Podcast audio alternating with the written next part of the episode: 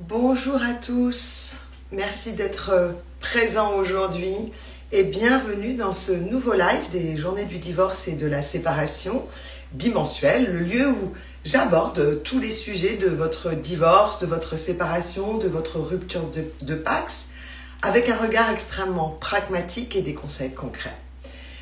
Je pense ne pas me tromper en affirmant que 90% d'entre vous pensent que un divorce, une séparation ou une rupture de Pax coûte bien trop cher. D'ailleurs, c'est bien l'une des premières peurs que vous me confiez lorsqu'on se rencontre les premières fois. Alors au-delà de, ma statistique, euh, c'est une remarque aussi qui, euh, qui ressort très souvent dans les commentaires sur les réseaux sociaux et y compris sur ceux des avocats d'ailleurs. Nous allons donc voir aujourd'hui comment vous pouvez alléger cette facture. Encore une fois, je vais démystifier ces idées préconçues, explorer les, les réalités financières du divorce comme de la séparation, et puis nous découvrirons ensemble des moyens pratiques pour que cette sale période de votre vie ne se traduise pas par une ruine financière, pour conclure par la meilleure solution à utiliser pour inverser le cours des choses et que vous retrouviez du souffle.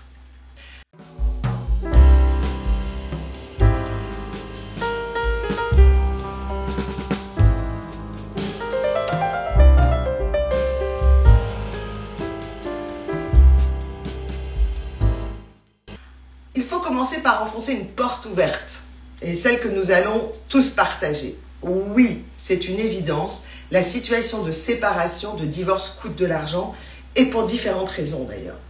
La première des raisons vient surtout du premier poste de dépense qui concerne le relogement. La nécessité de reconstruire sa vie et de trouver un nouveau lieu de vie pour l'un des parents ou parfois les deux. Et dans une période de crise immobilière telle que celle que nous traversons, c'est une tâche qui est particulièrement ardue. Les coûts liés à la recherche d'un nouveau chez soi, incluant souvent des loyers plus élevés, un marché saturé qui ne garantit pas le même niveau de confort ou d'environnement, les frais de déménagement, et le tout alors que vous êtes peut-être déjà en train de rembourser un prêt immobilier du domicile familial. Ce premier défi, il est souvent encore plus difficile à relever que vous ne vous entendez pas ou qu'il est insupportable de parler à votre ex ou futur ex et que chacun fait ses plans de son côté de sorte que euh, aucune autre solution de, de sortie de crise locative puisse être envisagée.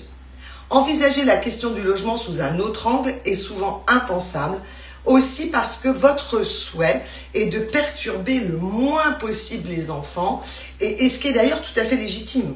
La séparation, elle est déjà bien assez lourde, alors les délocaliser reste absolument inenvisageable. Il ne vous vient pas non plus à l'idée d'aborder ce changement selon un principe de qualité de vie ou de nouveaux projets. Et pourtant, cette idée pourrait être intéressante dans un objectif de baisser euh, votre niveau de charge et de ne pas vous imposer une pression financière. Et tout ça aussi dans un, dans un objectif de reconstruire un projet familial qui soit complètement différent. La deuxième raison, qui coule de source, bien entendu, c'est l'équipement de ce nouveau logement ou le partage qui vous impose un certain nombre de nouveaux investissements. L'électroménager, les chambres pour les enfants, la télé, etc. Et en cela, vous avez aussi parfaitement raison. Un divorce, une séparation coûte de l'argent. Osciller entre l'indispensable et le maintien d'un standing de vie reste un véritable casse-tête qui est en général alimenté par votre état émotionnel qui vous impose de, retrouver un confort, parfois même au-delà de celui que vous aviez au domicile familial et souvent dans des délais extrêmement courts.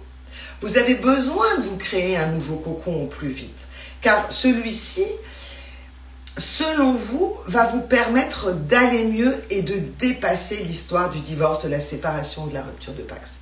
Nous, les professionnels du divorce, nous savons que ce casse-tête, il est alimenté par votre difficulté à faire des choix et les bons choix, car vous avez trop de choses à décider à un moment où votre charge émotionnelle ne vous permet pas de le faire. La troisième raison concerne les dépenses des enfants, et notamment leur bien-être matériel. Vous constituez souvent deux garde-robes distincts, vous équipez deux domiciles en jouets, en livres et en toute autre nécessité, faute de s'entendre sur l'organisation de la vie des enfants. Vos choix, vos manques de communication liés à cette période difficile est souvent la cause de dépenses inutiles ou d'un manque de planification de ces dépenses. Permettez-moi de vous rappeler quel est le besoin principal des enfants à cette étape de leur vie. Savoir que vous avez pensé à eux, que vous vous êtes organisé, que vous allez ou que vous irez bien, est leur préoccupation majeure. Ils veulent aussi connaître comment leur environnement va évoluer pour mettre à leur tour leur, leur mécanisme d'adaptation en place. Si la télé doit arriver euh, dans un ou deux mois après votre nouvelle installation, c'est pas si grave. Pourquoi pendant ce temps-là ne privilégiez-vous pas des jeux au lieu de ces temps de télé et, qui vous permettront d'avoir des moments d'échange et, et de connexion avec eux pour savoir comment ils vont?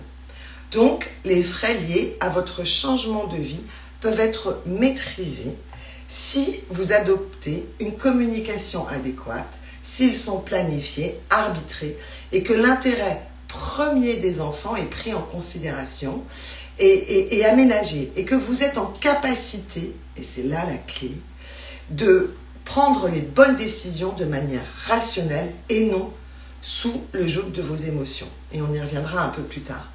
La quatrième raison, elle tient du mythe. Et elle tient plus du mythe que de la réalité. Et là, je pense qu'il va y avoir un, tonnerre, euh, euh, pas d'applaudissements, mais un, tonnerre de, de, commentaires parce que ça concerne les honoraires de l'avocat. La corporation n'a absolument pas besoin de mon intervention pour se défendre sur les tarifs qu'elle pratique. Et force est de constater, malheureusement, que vous ignorez